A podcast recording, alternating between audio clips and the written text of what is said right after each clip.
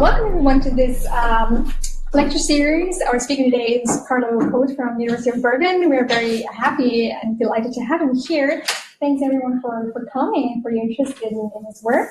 So let me just introduce our speaker uh, very briefly. So um, Carlo is an associate professor at the University of Bergen. Um, he has been working as a humanitarian aid worker previously for Médecins Sans Frontières, which is, I find very special in, in, in an academic who actually has this uh, hands-on experience, so he really knows what he's talking about. He has been working in countries such as uh, South Sudan, Libya, Egypt, Swaziland, and Uganda, so he really knows the, the conflict and post-conflict countries from, from first-hand experience. Carlo is interested in understanding, so he's an IR scholar, and he's interested in understanding um, how war, conflict, threat, terrorism influences individual attitudes and behavior. So he looks at, at the micro foundation and the implications of violence on, um, on, on, on, attitudes and behavior, which couldn't be more uh, important today given the current events. So um, yeah, and today he will present uh, one of his papers, which has just been uh, published in the uh, prestigious AJPS. Uh, he has accepted. yes, I, I, couldn't find it online, but but congrats to that. And he is published in various uh, other prestigious journals such as the APSR, World Development, World Politics, uh, the Journal of Conflict Resolution, or the uh, Journal of Peace Research. So he's a distinguished scholar, and we're very happy to have him here and hear more about his uh, project on conflict, sexual violence, and women's empowerment. Thank you. Thank you, Sarah, for this really kind introduction. I really appreciate that. Um, I have to say, I mean, I haven't been invited. I invited myself because I was, uh, my wife is uh, with my children. She, she went to visit my parents-in-law and I, I was not aware enough that during that time of the, of the autumn uh, vacation, and so I put a workshop for our uh, new project. I planned a workshop for that that we just had from Monday to Wednesday. So I wasn't sure what I should do with the last half week. So uh, my wife usually tells me, Carlo, you should really also do something for yourself. So I thought, okay, I'm going to Innsbruck to visit a good friend of mine. why not ask, why not contact Sarah if it's possible to present some, some research here? Um, so thanks for giving me this opportunity. This um, is um, work that I have been doing now for the past uh, seven to eight years, uh, focusing on the micro level dynamics uh, of, of conflict, of violence, and how it how it influences individuals' values, uh, attitudes, behavior, uh, mostly in the context, of course, of, of violent context or, or post-conflict context. This is one line of research I'm really interested in. The other one is is a little bit more applied and practical and uh, concerns uh, state building supported by the international aid community. So I think also a quite controversial topic because many international aid actors often believe that they can uh, contribute to state building and, and stability in nations more than it actually works. Um, but this may be another time. So um, what I suggest to do, the presentation consists of two parts. The second one is optional. Uh, the first part is actually the, the, presentation for the paper that I shared. Um, the second one would be about the um, uh, project that is a little bit broader than this paper um, that has been funded by the European Research Council and where we uh, just had a kickoff workshop the last couple of days. Um, but we will see how it goes if you're interested in it, if there's time. I mean, it's nice weather outside, so I appreciate you being here and not I don't know. Maybe you're really interested or you don't have friends, but I, I rather go for the first option. okay. Um, right. So um, the title of the paper is The Gendered Cost of, of Stigma. Um, and what we do in this paper is to try to understand how experiences of sexual violence perpetrated by armed groups in the context of civil wars, um, how that affects individual behavior. And I'm talking a little bit more about that because I think the topic is a little bit specific. So I want to give you a little bit of a broader uh, motivation and background to this uh, to this study. So what we uh, what is usually quite in, important to to point out is that when we talk about wars, um, the most common form of wars today are interstate wars. So this is wars fought within uh, within countries, right? So usually between the government and and um, another armed uh, group, usually rebel groups, militias, ethnic uh, armed groups. Um, and this has been changing over time. So these are data from the um, Peace Research Institute uh, Oslo and together with Uppsala University. They have been collecting this data for the past 20 years, uh, basically counting wars, having their not always like theoretically informed definitions, but that's basically the best sort of macro data that is out there. And what we see is like from the past 20 years, uh, past 30 years actually, not past, yeah.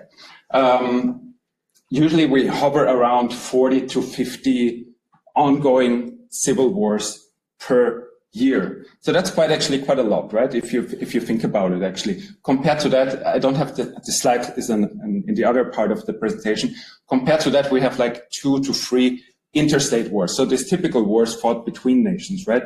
Is um, Ukraine against Russia would be one example for that, but that's a minority of wars. And civil wars are in a sense quite special because violence against civilians is very, very common, right? So civilians are typically either part of of rebel groups or siding with governments, or they are caught between uh, fighting parties.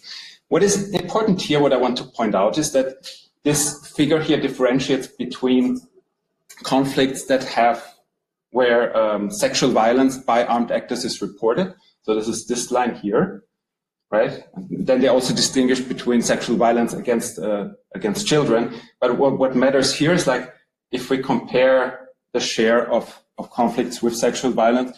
This is between, yeah, well, let's say um, 20, 30 to 50%, right? So it's also quite common that armed groups use sexual violence against civilians for different reasons, right? Sometimes it's opportunistic, sometimes it's said to be more strategic, but it's very difficult actually to find evidence whether sexual violence is perpetrated strategically, right? In essence, actually, sexual violence really has uh, doesn't have much of a, of a strategic advantage to employ it, but there are other reasons. But that's not the main point of the talk today. So what I want to say with that is like sexual violence is quite common in civil wars, and civil wars are also quite common. Um, the International um, Committee of the Red Cross estimates that around 2 billion people live in places of insecurity, violence, um, and state fragility. That doesn't mean that all of them are affected directly by violence, but it's like a quarter of the population of the world is like living in more or less constant insecurity. Um, so why focus on sexual violence? Um, there has been a lot of international attention by policymakers, humanitarian organizations, international organizations, um, human rights organizations, NGOs, um, uh, who have brought sexual violence usually framed as a weapon of war uh, to the policy agenda in the past 10 to 15 years. So um, these are common campaigns, right? Some some may know this, like Human Rights Watch, um, Amnesty International. They they often they often do uh, qualitative reports on on mass violence against civilians in different places, from Eastern Congo to Sudan, um, Central African Republic, um, and I mean recently Ukraine and, and also now Israel, right? So there are also reports of, of uh, wartime rape uh, by Hamas against civilians in Israel. So it's, it's quite, it's, it's really contemporary also. Um, one thing that is quite significant and distinguishes sexual violence from other forms of violence that civilians experience is that it is said to, by policymakers, that it shreds the or, or, destroys the social fabric of communities, right? And I will talk a little bit more why. Um, it tears the social fabric of communities. So there is a, a, a policy narrative and um, that basically pitches sexual violence as really detrimental for communal welfare, um, uh, for peace building, for nation building. And that's obviously quite important if you think about uh, countries that are embroiled in conflict and uh, want to um, come to peace and, and uh, social and political development over time.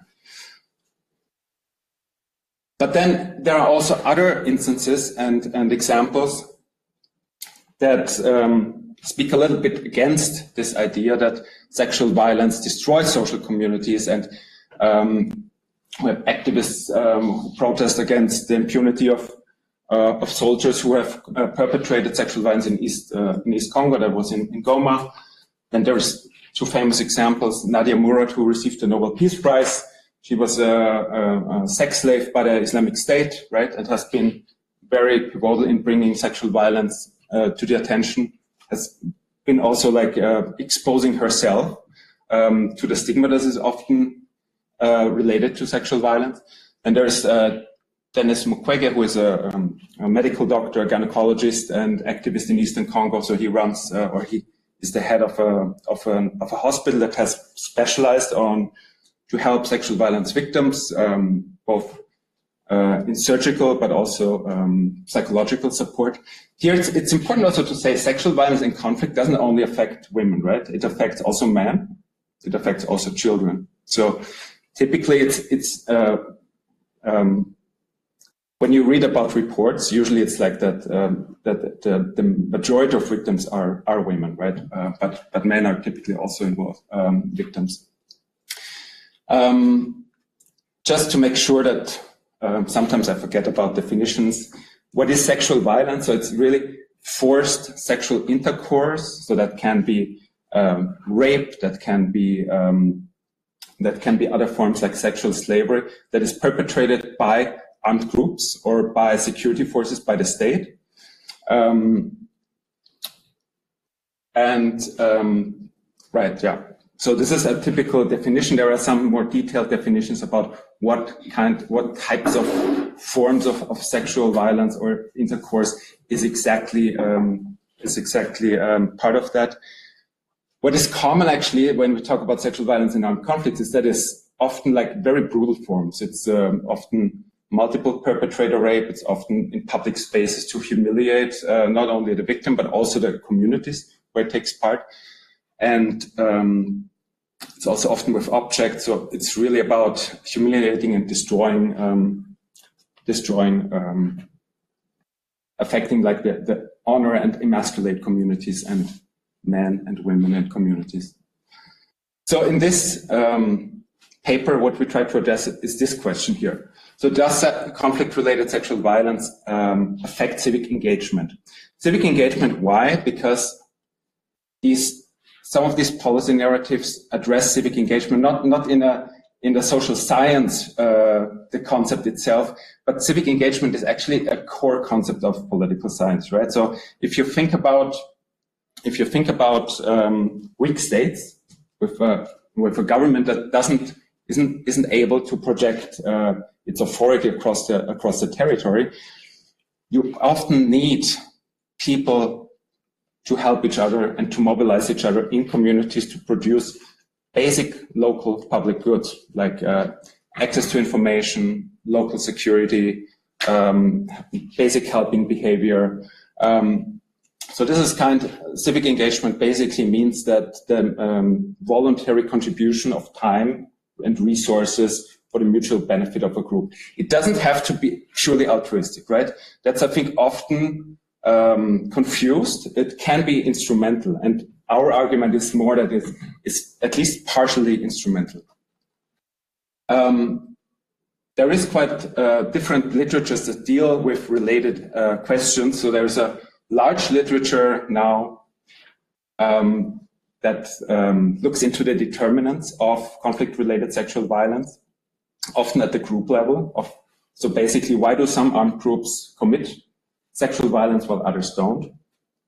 Um, Dara Kay Cohen and Elizabeth Wood have been very decisive in in uh, shaping this field. So uh, they have shown, for instance, there there's a lot of variation. Not all groups uh, commit sexual violence. There is restraint among some, but not among others.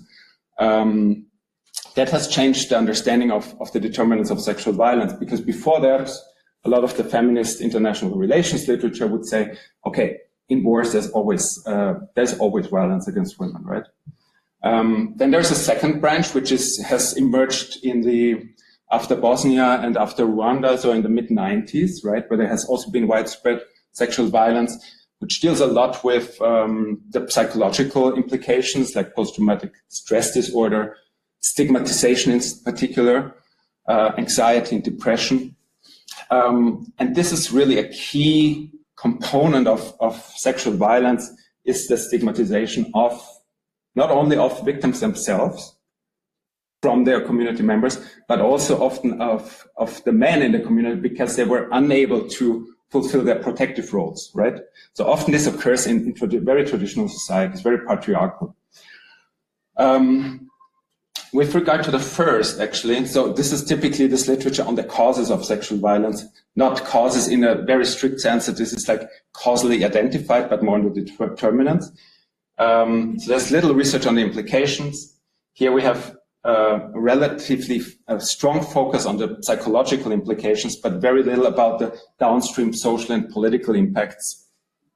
And then we have a third literature, which is has mainly been um, initiated, I would say, by, by development economists, but now also uh, political scientists, of course, uh, that looks at the legacy of, of violence um, and basically employs different ways. So either for using surveys and asking people what, if they experience violence and how and correlate that with different types of, of social political behavior, voting, for instance, or um, or uh, leadership in community positions. Um, or uses more, a little bit more aggregate measures like uh, conflict event data um, and correlates that or merges that with, with um, survey data. This, I mean, it's a little bit, uh, so it has been very much informed by economists. There's not much research on, on gender in this literature, actually. Um, so I think the gen gender part is, it doesn't sit so, there's, there's quite a lot of literature on gender in other fields of development economics. I guess there are some economists here maybe um, but not in that field. So there's a few gaps and pieces, and um, I think we can make a contribution to that. Um, we have we have a, kind of a counterintuitive theory how sexual violence can promote civic engagement, um, which runs against this common narrative. So, as I said before, uh, sexual violence has this is associated with stigma, and stigma basically means that people in your social environment will point out a characteristic or a trait that is undesirable. Um, and that is basically a precursor to social exclusion. The problem is that in contexts where the state is absent, where security, uh, where insecurity is, is ripe, and local public goods are not available but are produced by the local communities, it's very problematic if you get excluded because you lose access to vital public goods, right? So information, just being being part of a community, uh, security, um, sharing of food. So it, it's often very simple things. Um, as I said before, a little bit, this common narrative, sexual violence destroys the social fabric of communities. Also has inbuilt a little bit of this victims uh, paradigm, right? Our theory is like we we basically we, we completely uh, agree that stigmatization is, is, a, is an immediate consequence of sexual violence. But what we argue is that the incentives to remain part of the community are so strong that people will do a lot of things to remain part of that and to avoid social exclusion. Now, this sounds completely strange for many people working in this field, but uh, there is quite a, a, strong support from social psychology, where plenty of studies have shown it's unrelated to sexual violence. It's even unrelated to violence. Plenty of uh, lab experiments have shown that if you even just prime people to think about exclusion, they will change their behavior in a lab environment and become more pro-social, try to be more appeasing to the group, agree to things that are obviously wrong when they're told that the group shares this view. So they take up a lot of cost and uh, to, to basically uh, ingratiate themselves to the group. And we think this is this is quite an, an influential and important um, argument. So what we would say is like, okay, being threatened by social exclusion and stigma, survivors have basically two main options. They can withdraw from their communities, withdraw or basically do nothing, right? So, or they can engage. And by engaging, what we have in mind is typical community engagement would involve that besides the household, um, community members can be part of, of very basic local associations. So when you when you're in Africa, for instance, communities usually have like a water committee, a school committee, uh, loan and savings association, a farmers association. So they fulfill very, very basic functions. So for instance, if you're part of a water committee, what you do, even as a leader, you would go there in the morning, you would unlock the, the hand pump, um, lock it again after two hours, and then in the evening you would unlock it again. If the hand pump gets broken, then you're sort of responsible to get spare parts. All not easy things because many of these many of these um, um, spare parts and things like that are not easily available. So it's not necessarily prestigious roles that people can engage in, but it's important roles. So it's it's costly to them in terms of time and resources.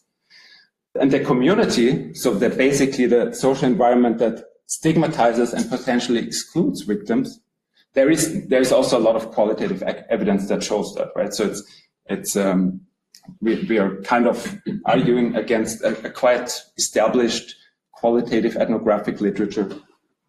The community can basically, in a, in a very simple way of thinking about it, either shun, so basically say, okay, you engage, but we don't care. We, you're still excluded because you, you have the stigma and, and this is unwanted. It, it just, it just doesn't fit and resonate with our social gender norms of fidelity, for instance, right? Or you can say, well, we, we kind of accept, we appreciate it because it's a, it's a behavior, it's a contribution to the community that is worth something. So that's the basic, basic argument.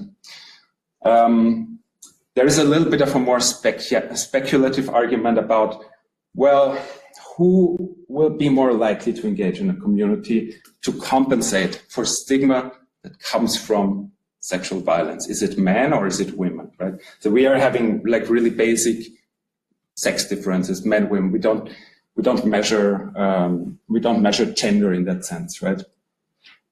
But usually in these environments, gender and sex overlaps to a large extent. Um, so for women who are typically much more excluded from the public sphere, this more engagement would basically go against the traditional norms, right? So it's kind of uh, risky for women to engage more when the traditional norms assign women more domestic roles. So what we would argue is that we would expect that it is rather men, even if they're not themselves the victims, but as, as a household unit, and household is typically the the kernel of, of society in many traditional um, low income and uh, low income and conflict affected societies. So we would expect that people affected by sexual violence or households would engage more in local community politics, if you will. But if we see that, we think it's more likely that men will do that and not women. So um, I'm going to turn to the to the empirical part now. Um, so we have been working on this paper for a long time, actually. We collected data a few years ago, you can see. So the Sri Lanka survey was collected by my colleague Richard Traunmüller. So this is a joint paper, right? Um, the Congo data, I collected them together with um, with a local organization in Congo in 2017, and then the Liberia data data were collected in 2018. So it has been a while. Um, what I want to say here that this has not been a, a coordinated effort actually. So Richard Traunmüller, who is at uh, Mannheim, for some reason, both of us had a research project where we uh, thought about the same ideas, the, the impact of sexual violence on, on social and political uh, behavior. Uh, and we met at a conference. He's also Austrian. I'm Austrian. He's also Austrian, actually uh, we met at a conference and then and then realized that actually and said, okay, well, you know, it would, would be really uh, interesting to pull this data together because often when you have microdata, it's usually that you focus on one country, right?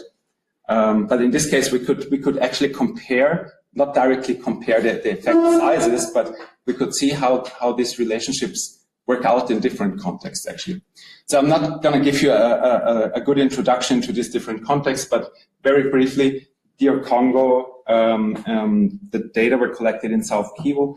Some of you may know, like these eastern provinces, North and South Kivu, have been embroiled in conflict basically since the um, since the genocide in Rwanda, when a lot of like uh, Hutu genocidaires migrated there and brought the conflict with them. So since then, it has been a mixture of a civil war against the government and a lot of like non-state armed conflicts uh, over resources, not only these mineral resources, but also land resources, a lot of revenge killings. Um, so this has been going on now for the past yeah, uh, 20 years or more. there have been different peace agreements, um, but violence and, and massacres still occur. So this is, and sexual violence has been extreme. So DR Congo has sometimes described by these uh, human uh, human rights NGOs as the rape capital of the world. Right? This this rhetoric is often used, which is is also quite extreme to to bring attention. I don't think it's a good idea, but this is often often the, the rhetoric that is being employed. Liberia has also experienced a long-term civil war that ended in 2003. So there are differences in when the, the conflicts ended or whether they are still ongoing.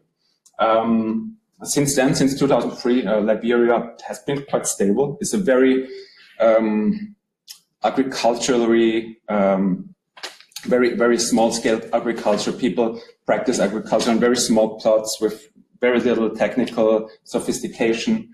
Um, so these data were not uh, collected in, in the whole, whole of Liberia, but in a, in the southeastern region. That was a region that was affected by the civil war, but was not the most affected. And then Sri Lanka, the civil war there ended in 2009 or 2008.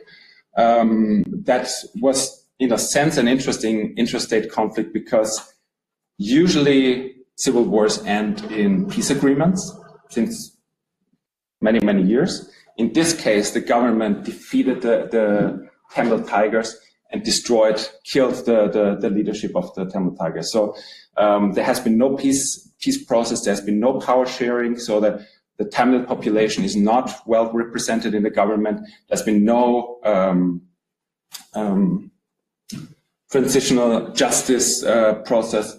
So they are very different cases in a way. Okay, both these both are in Africa. One is in West Africa. One is in Central Africa. One is in Asia.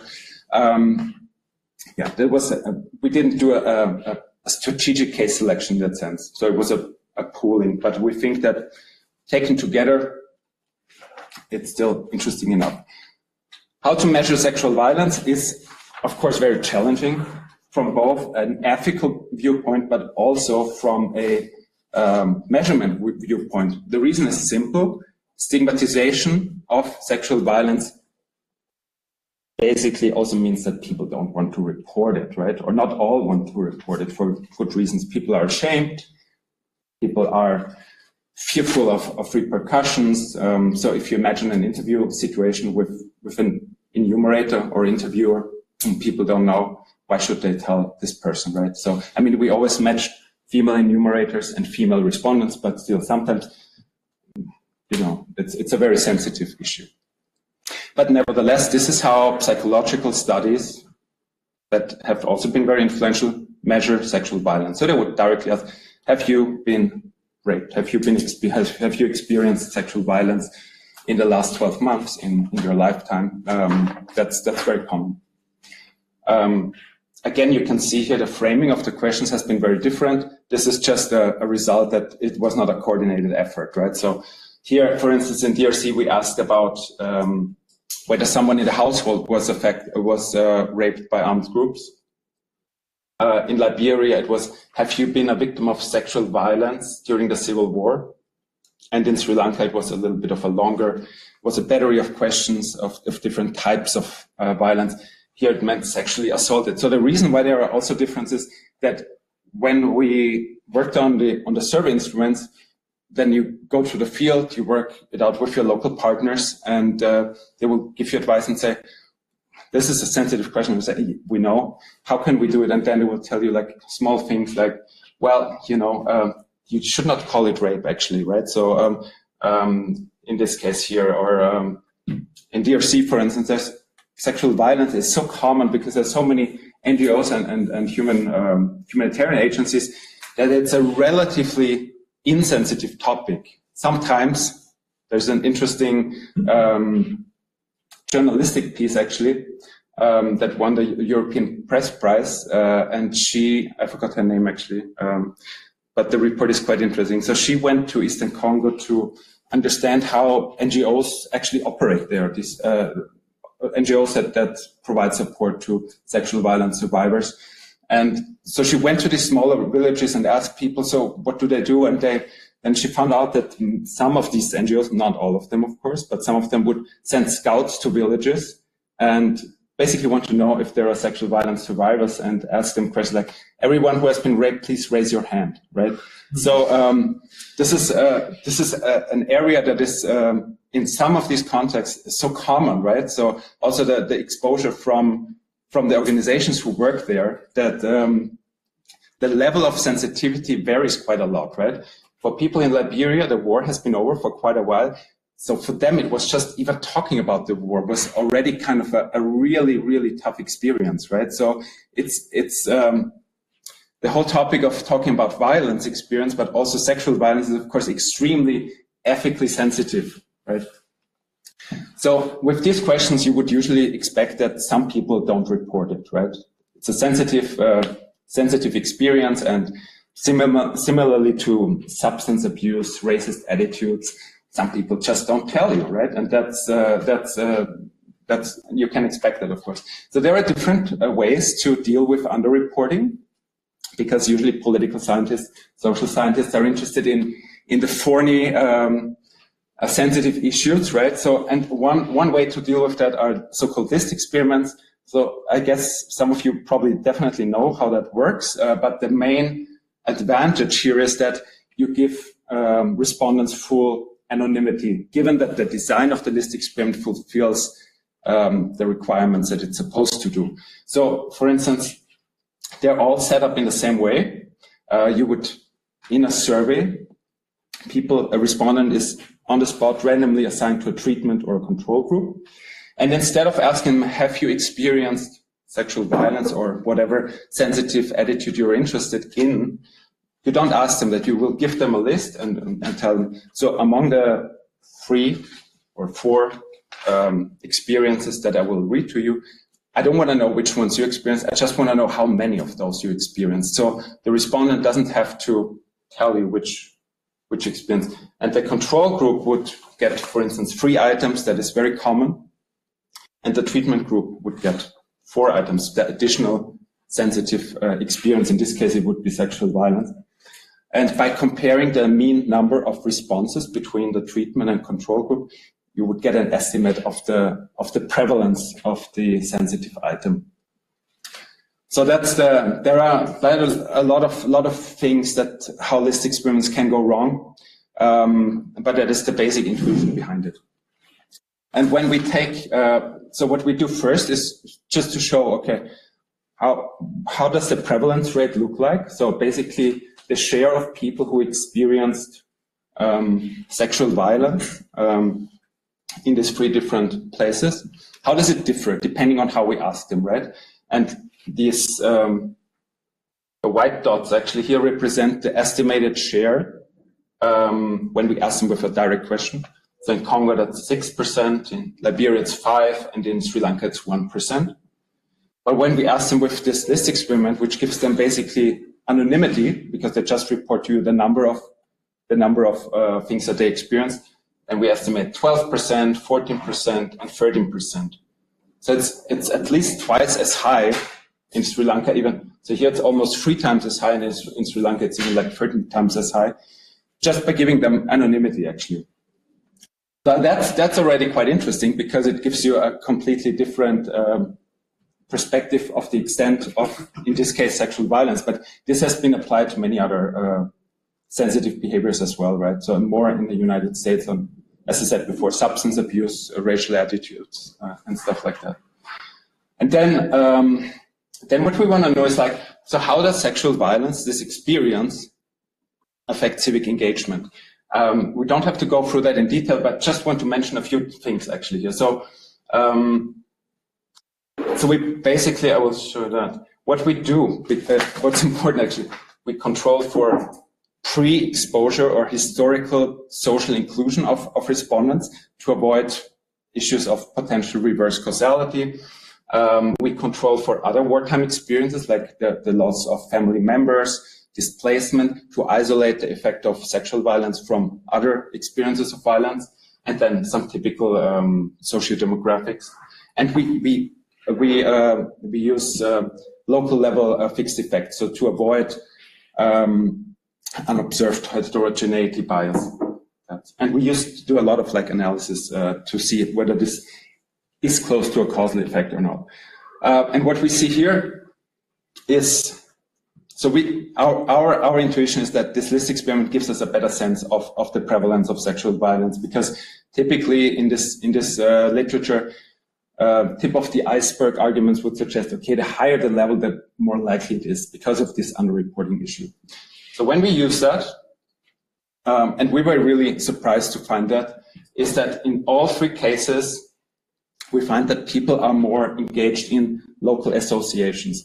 So how do we measure uh, civic engagement? We give people, we ask people, so among the following types of, of local associations, are you uh, a member, an active member, or are you a leader of this group? Um, in this case, we focus only on membership, and these includes, uh, groups include, for instance, farmers associations, women's, not exclude women's associations because they um, water committees, health committees, school committees. So all these kinds of, of little uh, associations that are not very prestigious in a sense, but quite important for the functioning of, of, a, of a community. So in all these cases, actually, the experience of uh, sexual violence increases uh, civic engagement significantly. When we use the direct item just as a comparison for this direct question, that basically there are no significant effects. In Sri Lanka, it would even be negative, almost negative. So when we look at this uh, by sex, so women and men, the results are not as as as we predicted precisely. Um, but it looks like, at least, that men are more likely to engage in DRC and in Sri Lanka but not in Liberia. We have some post hoc explanations, but I mean, we it's it's a little bit um, we're a little bit more careful with with this uh, with this hypothesis here. Um, then for DR Congo, we have much more detailed data on, so we show here, for instance, that this is not only for this one outcome variable where we find this effect, but for also more uh, things like personal, the frequency of personal exchange within the communities is higher for people with who experience sexual violence. Um, the probability that they uh, contribute to public works, like for instance, road construction, road cleaning, uh, maintenance of, of, irrigation channels, um, construction of, of, small public buildings is higher. Um, then we have a behavioral measure where people are compensated for the time that they um, give in the survey. That's very, that's just barely significant, but there is still some, some effect. And then for this uh, um, organizational leadership and membership uh, variables, the effect is quite strong. A little bit. So these are these are standard deviations. So um, being affected by sexual violence increases by uh, 0.1 standard deviations and so on. So this is quite quite strong effects actually. And we also show that yes, people experience stigma. So when we use the list experiment, people who um, experience sexual violence experience significantly more likely stigma than others. Also self-blame, which is a little bit of a different concept, but related to stigma. There's, uh, I don't know, some people who know this uh, legacy of violence literature. There's always, in the past years, uh, this this idea of a mechanism called post-traumatic growth, a psychological mechanism where, for which people who experience trauma, so can be a terrorist attack, can be the death of a loved one, um, sometimes go through a, through a process through which they just reevaluate life and and and generate a different outlook. Um, so, but we don't find any evidence for that. Yeah. Okay. So just let me walk through a few other things. So we do a lot of like sensitivity analysis and robustness checks. Um, so um, we check out many of these assumptions that are important for the validity of list experiments. We have we we, we do sensitivity analysis, for example. We do sensitivity analysis to see if how large a potential confounder would need to be to overturn the results. It's very unlikely. Uh, it's all in the appendix. Uh, we do some simulations on, on sample selection bias. So, for instance, what what about those who who fled? What about those who were killed, right? Um, what, if you theoretically would include those, would this change the results? I have to say this, my colleague did this thing, so if don't ask me about this in detail. um, yeah, rule out post-traumatic growth. This is maybe also important. Um, it's often that, that violence um, promotes in-group prosociality, but ag aggravates out-group um, out-group bias. So people are um, develop more uh, see out-groups as, as enemies. We don't find evidence for that. Um, and what's also interesting is that sexual violence is often the only type of violence, so we control for a few other types of violence um, that matters for for civic engagement. So, right. Um, to summarize, we find these consistent engagement effects of sexual violence across three quite diverse countries with very different research designs because it hasn't been like a coordinated effort with the research design. Um, accounting for non-disclosure uh, matters really, like in other sensitive behaviors or experiences. There is, in a sense, it, it um, so when we present this, many people say, oh, then there is a little bit of an optimistic outlook, right? Uh, because it has been associated with these destructive social effects. Um, and I think that's true in some sense, but we are, we are a little bit cautious because we don't really know I mean, our, our, our argument is that this is a compensation that people do, right? It's not, it's not empowerment necessarily. People appease themselves to remain part. It's not that it changes the gender, gender norms in a community. And this is also with this evidence that it's largely men that get more mobilized rather than women. Um, it, we, we think it's, it's not such an optimistic outlook as it might look, right? So it's, um, it doesn't it doesn't um, reduce the gender gap in public uh, engagement for women, for instance, right? So, um, yeah, that's. I think that's. I want to conclude with that. Um, if there is interest, we can also talk a little bit more about the larger project, um, but don't have to. Thank you so much for, for listening.